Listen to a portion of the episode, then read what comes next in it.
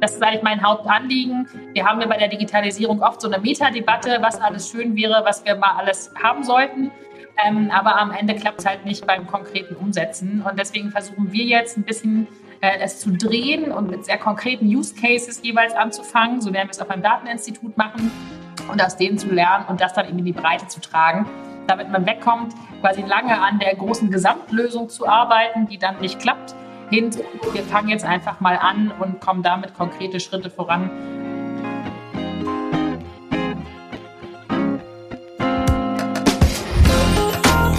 Digitalexperten, der BVDW-Podcast vom Bundesverband Digitale Wirtschaft aus Berlin.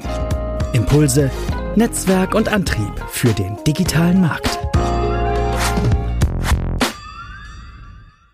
Herzlich willkommen zum BVDW Podcast Die Digitalexperten. Mein Name ist Dirk Freitag, ich bin der Präsident des Bundesverbands der digitalen Wirtschaft und viel wichtiger, heute haben wir einen ganz tollen Gast, nämlich die Dr. Anna Christmann, Beauftragte des Bundesministeriums für Wirtschaft und Klimaschutz für digitale Wirtschaft, Startups und wenn ich es richtig weiß, auch für Aerospace. Richtig? Und herzlich willkommen. Ganz genau. Äh, ja, vielen Dank. Freue mich dabei zu sein. Und äh, genau, Luft, Raumfahrt und äh, Startups äh, und digitale Wirtschaft äh, ist die Kombination, um die ich mich kümmern darf. Und das macht mir große Freude. Das kann ich mir vorstellen. Dann fliegen Sie mit dem Velocopter zu neuen Startups in Sachsen. Noch nicht ganz, aber kommt hoffentlich bald, oder?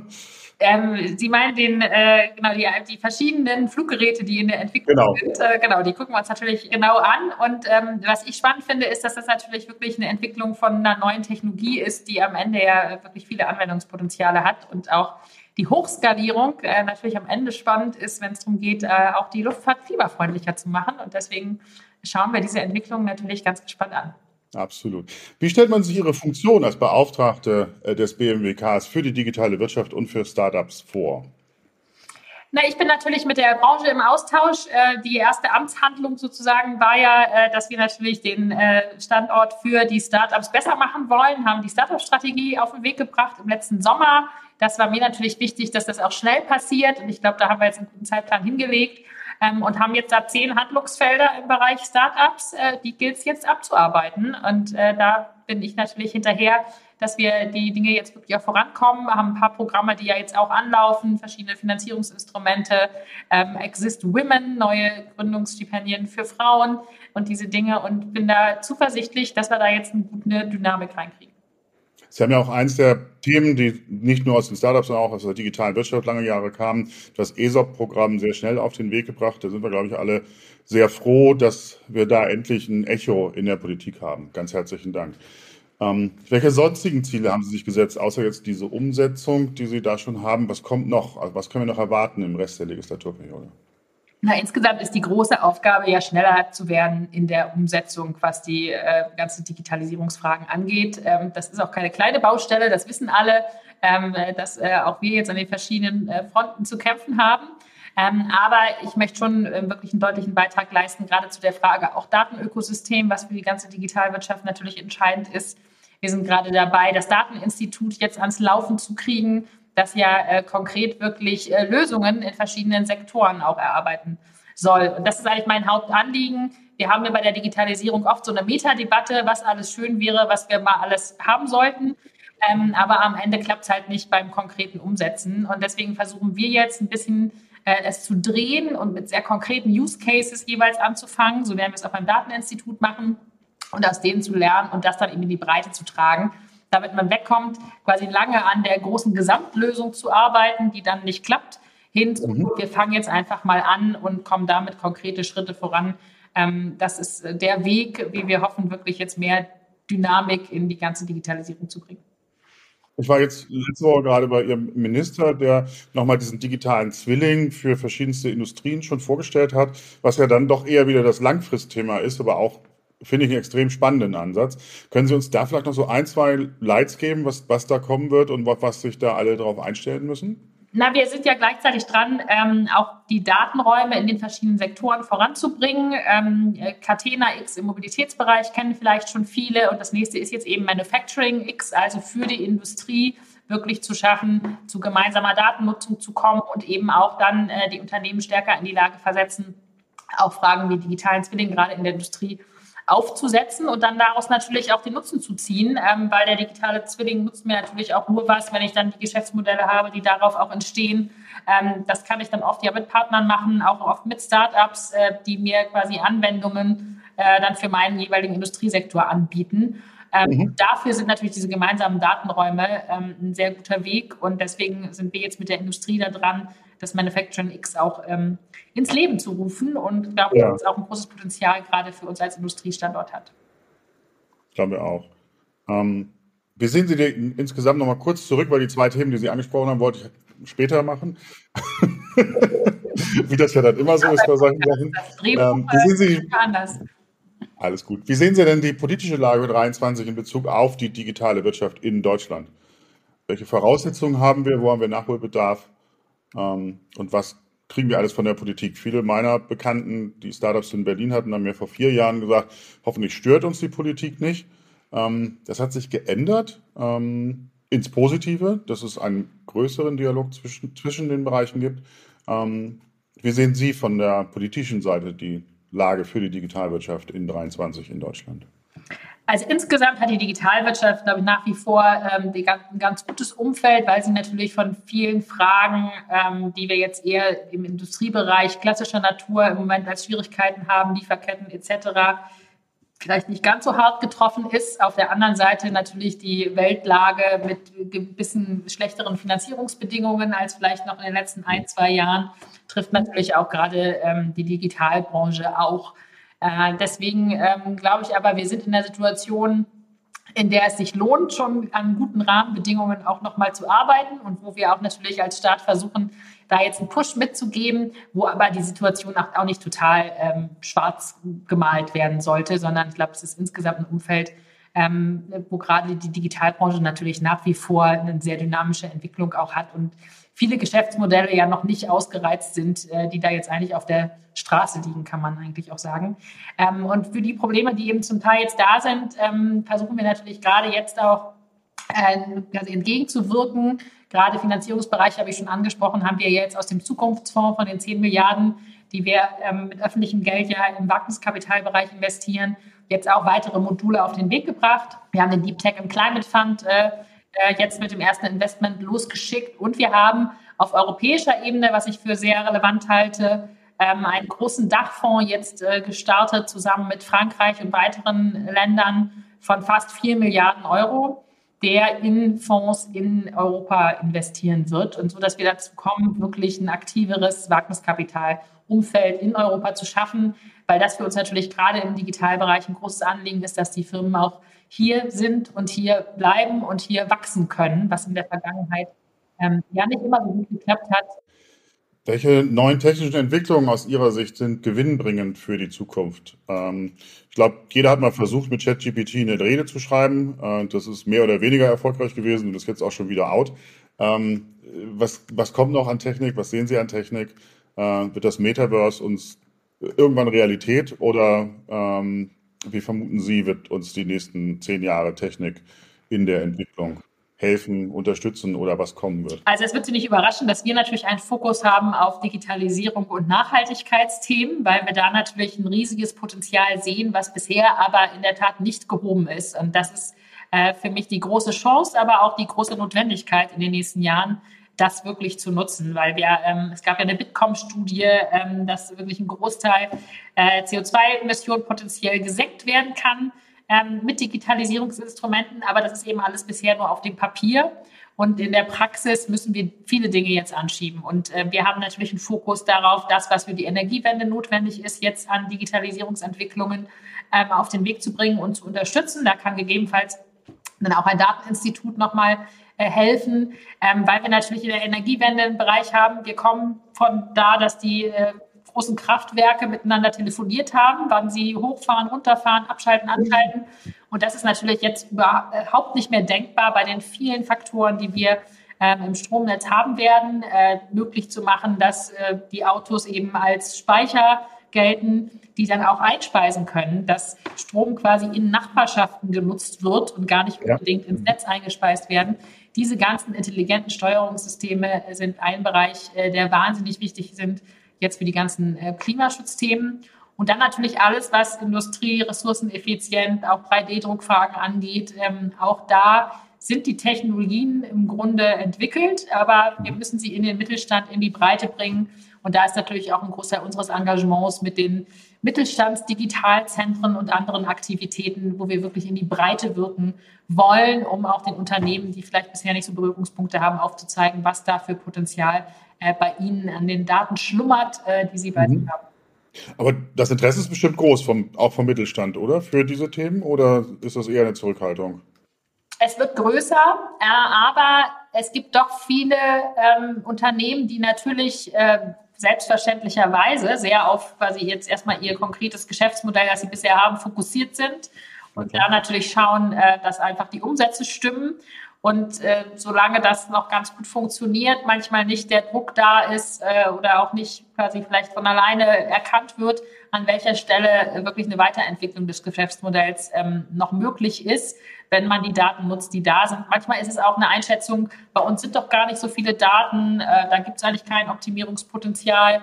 Ähm, und deswegen ist es wichtig, dass da auch eine aktive Ansprache stattfindet ähm, und die Unternehmen erstmal ein Gespür dafür kriegen, an welcher Stelle sie da überhaupt Chancen haben, die sie vielleicht so erstmal gar nicht sehen, wenn sie denken, sie haben da ihre fünf Maschinen und äh, das ist doch überschaubar, äh, da ist nicht viel rauszuholen. Ähm, das ist aber oft ja nicht der Fall, sondern auch mit fünf Maschinen kann man ent entweder alleine daraus schon oder auch im Zusammenschluss mit anderen natürlich äh, oftmals eine, eine entscheidende Weiterentwicklung machen. Ist die Nutzung der Daten manchmal noch so mystisch für viele oder? Ja, also Datennutzung ist ja erstmal was sehr Theoretisches. Ich meine, Daten äh, gibt es ja schon immer und äh, jetzt haben wir sie aber eben in einer besseren Art und Weise zur Verfügung, um sie ähm, auch zu nutzen. Aber es gibt natürlich viele Branchen, da ist das noch am Anfang und wird aber eine riesige Umwälzung bringen. Ne? Ich will vielleicht auch mal eine ganz andere Branche jetzt neben Industrie haben ja auch zum Beispiel sowas wie die ganze Baubranche bis zur Architektur. Ich glaube, viele Architekturbüros haben auch noch nicht ganz äh, auf dem Schirm, was da für eine große Transformation in diesen Bereichen jetzt auch anstehen wird. Ne? In dem Sinne auch, ähm, und da sind natürlich solche Tools wie jetzt äh, ChatGPT oder auch die ganze Frage der Bildentwicklung, ähm, synthetische Bilder. Ich meine, wo man vorher an schicken äh, Perspektiven äh, mit 3D-Programmen gearbeitet hat, äh, kann man vielleicht demnächst auch ein paar KI-entwickelte Bilder einfach nehmen. Und diese Transformationsprozesse sind, glaube ich, noch nicht überall so bewusst. Sehr, sehr spannend. Wir haben ja im letzten Jahr, ich weiß nicht, ob Sie es mitbekommen haben, eine kleine Kampagne gestartet, äh, als Bundesverband der digitalen Wirtschaft auch eine B2C-Kampagne. Deine Daten können das. Menschen aus dem, aus dem Leben genommen haben und quasi ein, ein, ein Slogan dazu genommen haben, schützen dich vor zu vollen Wartezimmern, äh, helfen dir bei den Sportdaten und, und, und viele andere Sachen. Einfach weil wir etwas Positives mit Daten sehen, wie Sie es, denke ich ja auch, also Ihrer Gesamtargumentation folgend, äh, sehen Sie ja auch Daten als eher ein positives Element, dass man mit denen viel machen kann. Man muss da verantwortungsvoll auch, äh, umgehen, das wissen wir, glaube ich, beide. Ähm, aber insgesamt haben wir da versucht, das Thema so ein bisschen klarer und auch einfacher zu machen für Konsumenten, dass sie auch mal sehen, dass es ganz nett ist, dass man Daten hat und nicht nur zu Hause, sondern auch insgesamt. Ähm, wir hatten erst die ganze Zeit Angst vor der Kampagne, also wie wird die Reaktion der Konsumenten, äh, sind aber dann sehr, sehr positiv überrascht, dass wir da extrem hohes Feedback bekommen haben und auch viele unserer Mitglieder noch extra geholfen haben, die Kampagne zu verbreitern. Also von daher sind wir sehr, sehr stark daran interessiert, das Thema der Daten weiter voranzutreiben. In dem Thema oder in dem Komplex geht es natürlich immer wieder auch um die Datenstrategie der Bundesregierung, ähm, die wir alle schon etwas länger erwartet haben. Ähm, können Sie uns da einen kleinen Ausblick geben, äh, wann wir was erwarten können? Also da sind wir natürlich jetzt ähm, in der quasi Arbeit innerhalb der Bundesregierung. Äh, das ist äh, natürlich immer ein ähm, Prozess, wo dann manchmal nicht immer sofort nach außen klar ist, an welcher Stelle der gerade steht. Aber das haben wir gerade über die Tagesthemen gelernt, ja. genau. Was, was aber sehr, äh, was aber sehr transparent ist, sind ja die Aktivitäten gerade auf europäischer Ebene, die natürlich sehr relevant sind. Der Data Act ist in der finalen Phase, ähm, die, der AI Act, die KI-Verordnung. Und das sind natürlich alles Dinge, die dann am Ende ja auch auf die deutsche Datenstrategie ähm, nochmal einen Einfluss haben. Deswegen liegt es auch in der Natur der Sache, dass man das natürlich jetzt miteinander ein bisschen abstimmen muss. Ähm, wenn mhm. quasi noch auf europäischer Ebene verhandelt wird, ist es auch schwierig, eine deutsche Datenstrategie gerade nochmal ein Update zu machen, wenn man da noch nicht den finalen Stand hat. Das sind Dinge, die fließen jetzt sozusagen ähm, ineinander. Aber ähm, klar ist auch, das wird für dieses Jahr ist das äh, äh, absolut Ziel, ähm, da das entsprechende äh, Update zu machen. Aber ich will auch sagen, auch die Datenstrategie jetzt äh, aus der letzten Wahlperiode, die wurde ja erst ganz am Ende beschlossen. Absolut. Ist natürlich auch schon in der Umsetzung. Ähm, also es ist jetzt nicht so, dass im Moment die Stifte auf den Schreibtischen liegen und keiner arbeitet, äh, bis jetzt das Update da ist sondern das sind natürlich parallele Prozesse. Ähm, es wird an der Umsetzung der Datenstrategie, die schon da ist, gearbeitet, aber eben jetzt auch daran, wo nochmal eine Weiterentwicklung notwendig ist. Und ich will Ihnen nochmal ganz explizit zustimmen bei der Frage Potenziale von Daten und dass man den Nutzen auch aufzeigen muss. Da haben wir, glaube ich, in Deutschland auch eine wichtige quasi Frage nochmal gesellschaftlich zu diskutieren.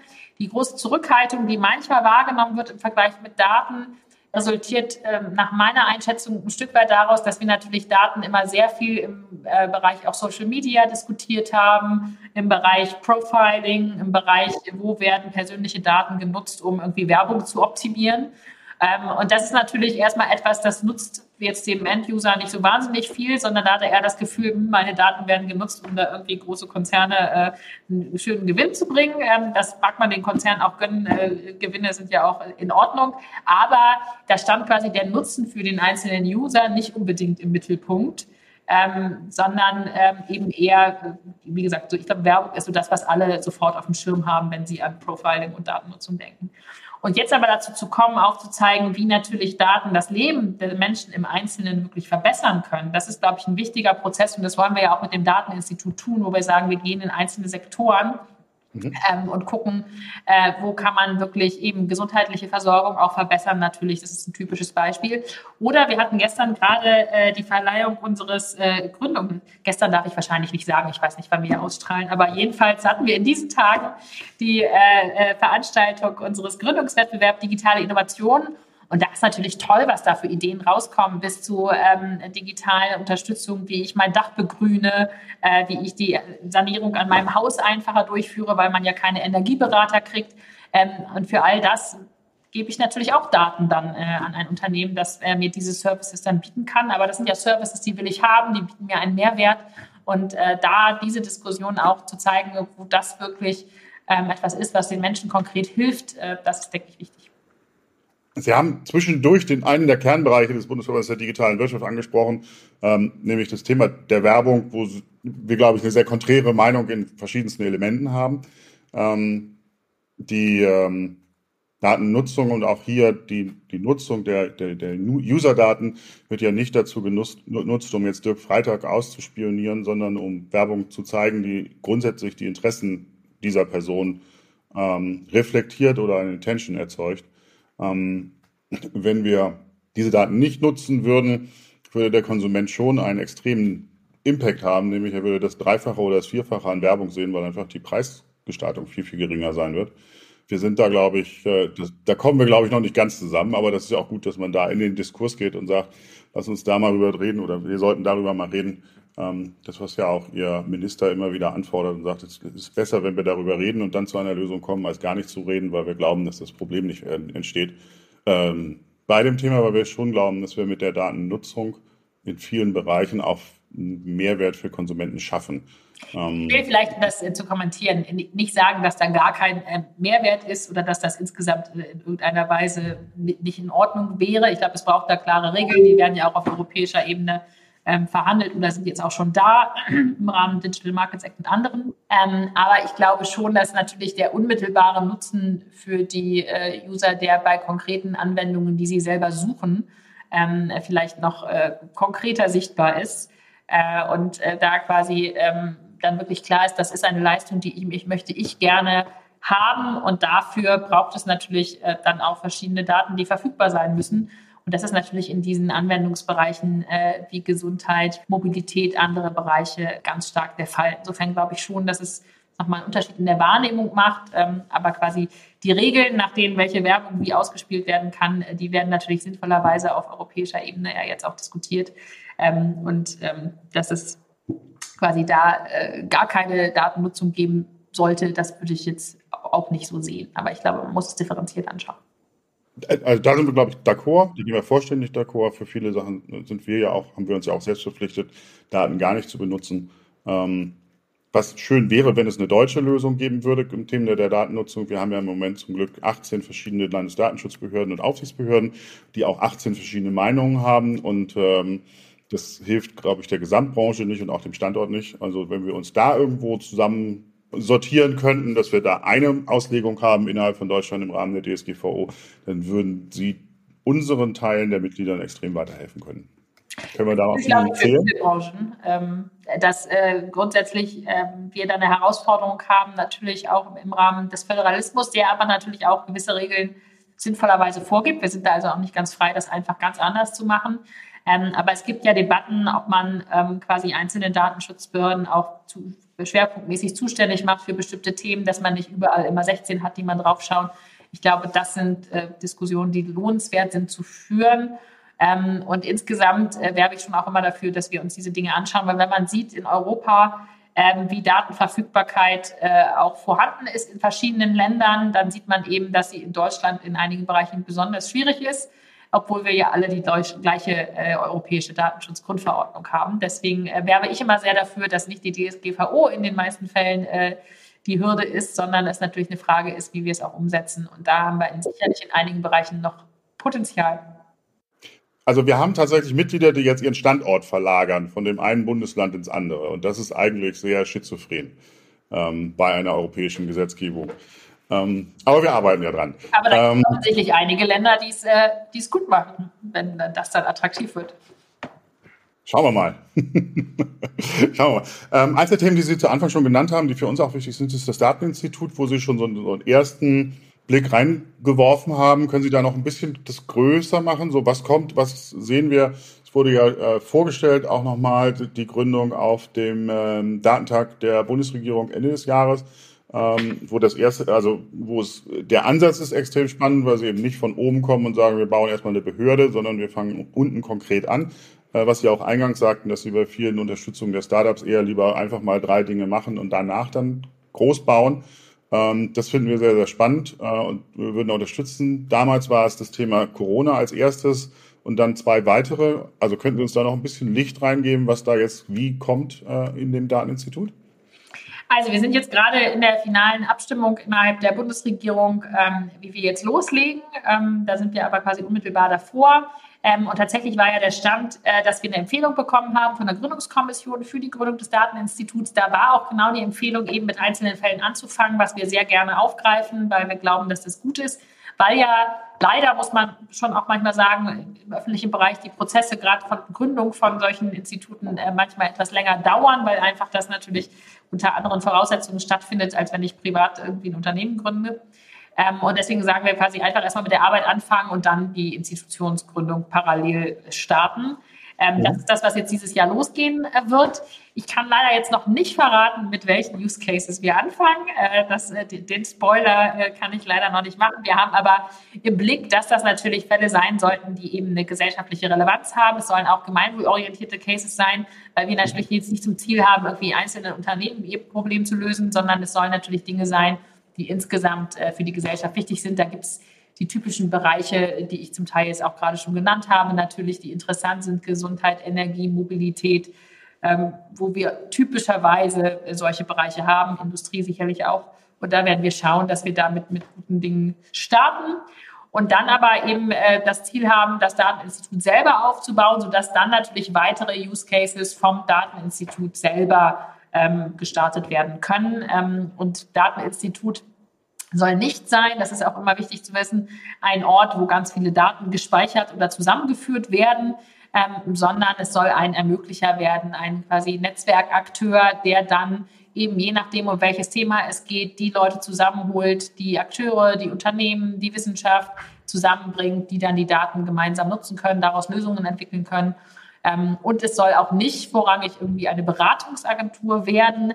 Es kann sein, dass das an der einen oder anderen Stelle sich mal anbietet, aber vorrangig soll es eine, ein umsetzungsorientiertes Institut sein, das wirklich Lösungen äh, entwickelt ähm, oder eben gemeinsam mit anderen Akteuren äh, auf den Weg bringt ähm, und nicht quasi lange Konzeptpapiere in erster Linie ähm, erarbeitet. Aber das will ich vielleicht noch sagen, es soll sich auch ein bisschen aus sich selbst heraus dann entwickeln. Wir wollen auch gar nicht alles vorschreiben, ähm, was dann am Ende dort stattfinden kann. Es soll ein unabhängiger Akteur werden.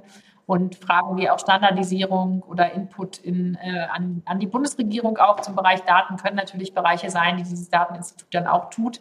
Aber das soll aus sich selbst herauswachsen und wir wollen es nicht von Anfang an mit einem 100 äh, Maßnahmenpaket überschütten, an dem es dann schon von Anfang an äh, scheitert. Super. Wir als Branche haben uns ebenfalls mit dem oder sind dabei, uns sehr, sehr, sehr intensiv mit dem Thema der CO2-Reduktion zu beschäftigen. Wir sind dabei, erstmal überhaupt zu messen, wie viel CO2 wird eigentlich produziert in der digitalen Kette, weil nur dann kann man, glaube ich, auch tatsächlich anfangen, das zu machen. Interessant ist, dass viele, viele Werbetreibenden, was ein Teil auch unserer Mitglieder ist, jetzt nur noch Kampagnen nehmen oder schalten, wenn die Dienstleister dazwischen nachweisen, dass sie so wenig CO2 wie möglich bei der Kampagne verbraucht haben. Es geht darum, ob das Video nicht 20 Sekunden oder vielleicht nur 5 Sekunden lang ist und viele, viele Elemente. Also von daher ist das Signal, das wir, glaube ich, alle haben, egal ob aus der Politik, der Gesellschaft oder auf jeden Fall aufgrund unserer Kinder, ähm, auch bei uns mehr als angekommen und wir sind da intensiv dabei, auch ohne den jetzigen noch politischen Druck hier von selbst aus ähm, da den CO2-Footprint unserer Branche zu reduzieren. Ähm, was sind denn die Wünsche? Weil das ist ja immer das eine, das Tolle, dass die, dass die Wirtschaft wünscht. Ähm, aber was wünscht sich denn die Politik oder das Bundesministerium für, ähm, für das Sie stehen, äh, von der digitalen Wirtschaft in den nächsten zwei Jahren? Na, ich glaube, so ein Beispiel, wie Sie gerade genannt haben, ist natürlich genau die, die Richtung, die wir jetzt auch brauchen, dass man schaut, wo können eben die digitalen Lösungen auch gerade dazu beitragen, was wir gerade an großen Themen haben. Und das ist nun mal im Moment auch die Dekarbonisierung als eines der zentralen Aufgaben, die, die sehr dringlich sind.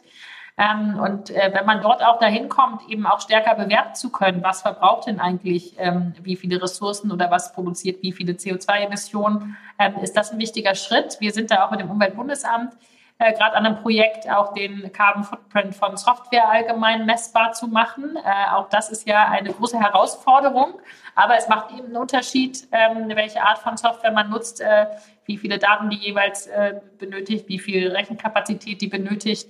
Ähm, und wenn wir da natürlich äh, auch Engagement aus der Branche selber haben, ist das sehr wichtig und ist auch ein wichtiges Zeichen, denke ich, auch für die Innovationskraft auch der Branche selber, um aufzuzeigen, auch wie relevant natürlich diese Lösungen sind.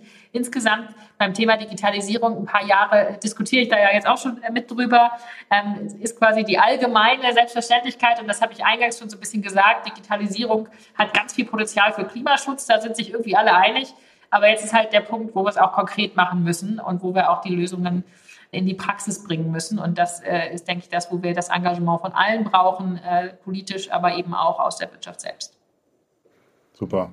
Da helfen wir mit, äh, allein aus Eigeninteresse und ähm, werden da auch weiter äh, unsere Mitglieder vorantreiben und hoffen, dass wir da entsprechend weiterhin in der, in der Abstimmung sind. Und wenn Sie Ideen haben, nehmen wir die gerne mit rein. Äh, und wir würden auch gerne weitere Ideen mit bei Ihnen reinwerfen, sodass wir da insgesamt viel schneller werden, als das bis jetzt geplant sind. Wir sind ja, glaube ich, auch alle, ich bin selbst auch in Berlin gespannt, wie der äh, Volksentscheid ausgehen wird äh, und hoffe, dass er äh, mehr Zustimmung als Ablehnung haben wird, um den Druck zu erhöhen. Ähm, aber da sind wir, glaube ich, auch d'accord. Ähm, ich bedanke mich ganz herzlich. Wir hatten eine halbe Stunde Zeit. Ganz, ganz herzlichen Dank, äh, Frau Dr. Anna äh, Christmann, für Ihre Zeit und für die offenen Worte und für den Dialog mit dem äh, BVDW. Wir freuen uns, Sie demnächst in Person bei uns irgendwo begrüßen zu können. Das war Digitalexperten, der BVDW-Podcast vom Bundesverband Digitale Wirtschaft. Produziert von 1. Studio, dem Dienstleister für hochwertige Podcasts und digitale Formate. Dir hat unsere Show gefallen? Dann freuen wir uns über deine Empfehlung. Hast du Themen, über die du mehr erfahren möchtest? Melde dich bei uns. Die Kontaktdaten findest du in den Show Notes und auf bvdw.org.